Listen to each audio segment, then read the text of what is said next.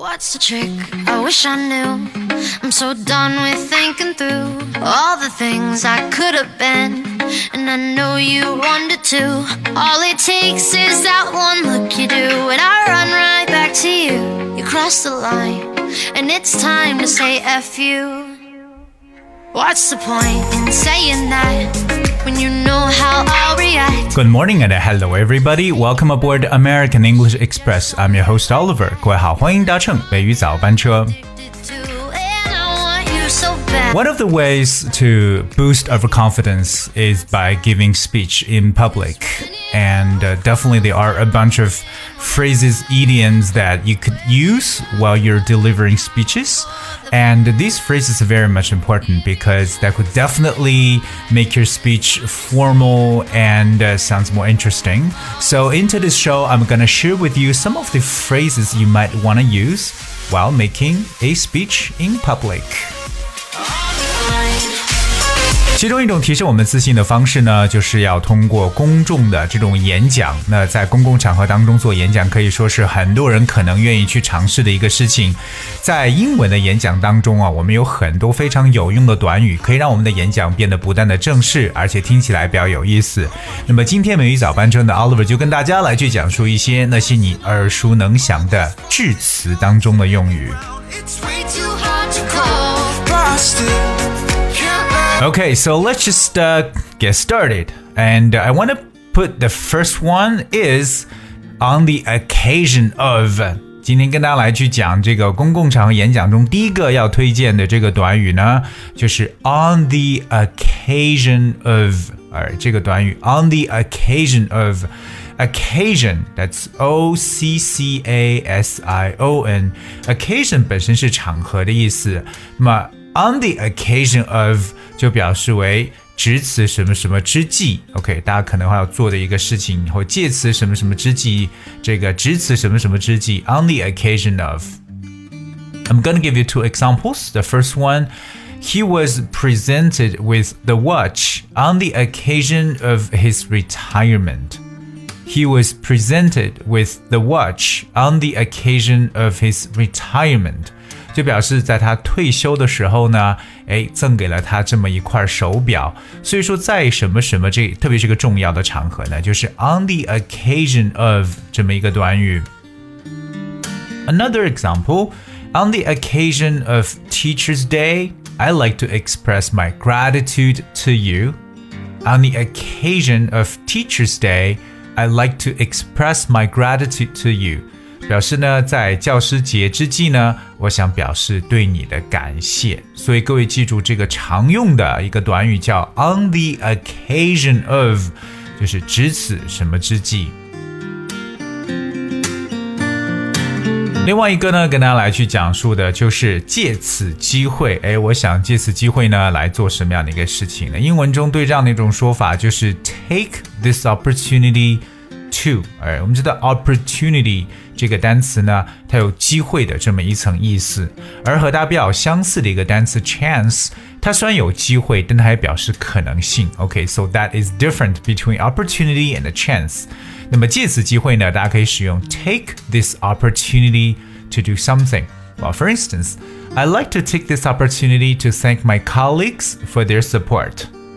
I like to take this opportunity to thank my colleagues for their support. 就表示我想借此机会表示对同事支持的感谢。或者呢，我们在做公共演讲的时候，常会说，哎，我想趁机呢，这个讲几句话，跟大家来说几句。OK，I、like to take this opportunity to say a few words. I like to take this opportunity to say a few words. 接下来这个也很重要，叫做以什么什么的名义来做一个事情。那以什么什么的名义呢？就是 in the name of，哎，就是用名字 name 在里边，在这个短语当中，in the name of，OK、比如说呢，让我代表我们全体人士呢来感谢你，就可以说 Let me thank you in the name of us all。In the name of us all 就表示以我们所有人的名义这样的一层意思。我们还要说，哎，以以上苍的名义，in the name of God，right？或者譬如说我呢以法律我的名义呢逮捕你，就是我依法逮捕你。I arrest you in the name of the law. So in the name of 这个短语，各位记住，表示以什么样的一个名义的意思。那同样有个比较相似的，就是啊，还有本着什么什么样的精神，in the spirit of，我们把这个 name 变成精神，spirit，s p i r i t，in the spirit of，比如说本着以这种勤俭节约的精神呢，哎，我们呢号召大家要这个进行光盘运动，对不对？In the spirit of，啊，you know，呃，frugalness or thriftiness。就是以这种节约节俭的精神，在我们这个公共致辞当中啊，特别重要来去说的一个就是代表。哎，我仅代表怎么怎么样来做什么事情。代表这个说法在英文中有很多，对不对？比如说大家最能够想到的一个动词就是 represent，represent，right？R E S，呃，R E P R E S E N T，represent。呃，我 another phrase，如果用到短语的话呢，常说就是 on behalf of，on behalf of or on the behalf of，而 behalf that's B E H A L F，on behalf of。比如说，我代表同事向你表示热情的欢迎。I extend a warm welcome to you on the behalf of my colleagues. I extend a warm welcome to you on the behalf of my colleagues. 所以各位记住，这个 on behalf of 它有这种代表的意思。再或者，嗯，我代表这里的每一个人，祝你们回国旅途愉快。On behalf of everyone here, I wish you a pleasant journey back to your country. On behalf of everyone here, I wish you a pleasant journey back to your country.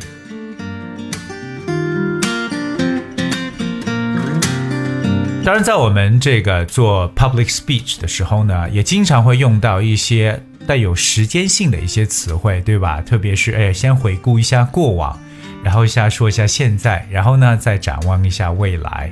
这样的提示在英文中呢，我们也可以去使用比较简单的，譬如说，我想表述回顾过往，就可以讲 look back on，look back，因为 look back 就是呃这个朝后看，look back，呃，or to look back。那同样表示回顾过去，to look back or look back on something, or you can simply say, you know, just in the past or look in the past，就是往过去看。那另外一个呢，就是去展望未来。展望未来就是非常简单，look into the future。look into the future 这个短语表示呢，来去展望未来的意思。 当一个呃这个公共演讲结束的时候，我们有非常标注性的说法，就是最后，对不对？最后呢，我们可以说 in closing，用 close 关注这个词，in closing，c l o s i n g，in closing or in conclusion，in the end。Finally，等等等等，这些都是可以表示最终的一种提示词。OK，最终呢，一般都是我祝愿什么什么圆满成功，对不对？那一个圆满成功就是 a complete success，a complete success。比如说最后呢，预祝本次会议圆满成功。Finally, I wish this session a complete success. Finally, I wish this session a complete success. 我们把这句话可以再换另外一种方式，因为我们说了很多最后的说法，比如说，啊，这个预祝这个会议取得圆满的成功。To conclude, I wish the meeting a complete success. To conclude, I wish the meeting a complete success. So conclude 这个词呢，也来表示为最终的意思，就表示你要收尾了。C O N C L U D E conclude。 当然，在我们做演讲的时候啊，就是完了之后，特别在一些比较重要的场合，例如像一个酒会，对不对？我们还有哎，那除了说完这话之外呢，也是请大家一起呢提议呢来祝酒，对不对？So propose a toast. You might want to propose a toast. 在最后呢，让大家都举起杯来，raise the glasses and propose a toast. 给最后呢加一句这个 cheers，就可以干杯了。So today we basically covered some idioms or phrases that are often used when addressing a speech on public occasions. OK，在公共场合当中呢，大家可以去致辞时候去用到的一些演讲的短语。那希望大家呢能够去真正的去用到，也希望这些短语能帮助大家在这个做这个 public speech 的时候呢，可以让你的英文变得更加的地道。 but baby tonight we're beautiful. Alright, I guess it's we have for today's show。今天的节目就到这里，最后送上一首好听的歌曲《Beautiful Now》。Thank you so much for tuning. I'll see you tomorrow.